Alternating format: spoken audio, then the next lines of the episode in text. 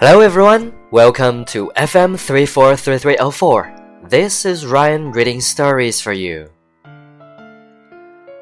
A female boxer. Emma's dream was to be a boxer.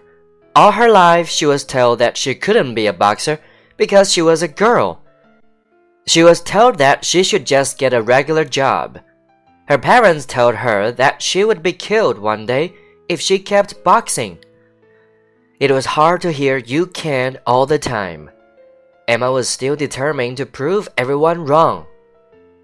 Emma's life was hard. Girls didn't like her because they thought she was too manly.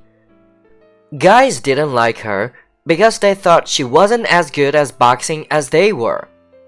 Because of all this, Emma didn't have any friends at school. She always sat alone in the cafeteria, and it was hard for her to find partners for group projects. However, Emma did have friends from her boxing class. They're all female boxers. They understood what Emma was going through because they were in the same position. All they had was each other. They were a family.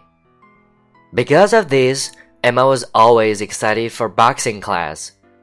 One day, she was going to be a famous boxer. Only then would everyone regret how they treated her.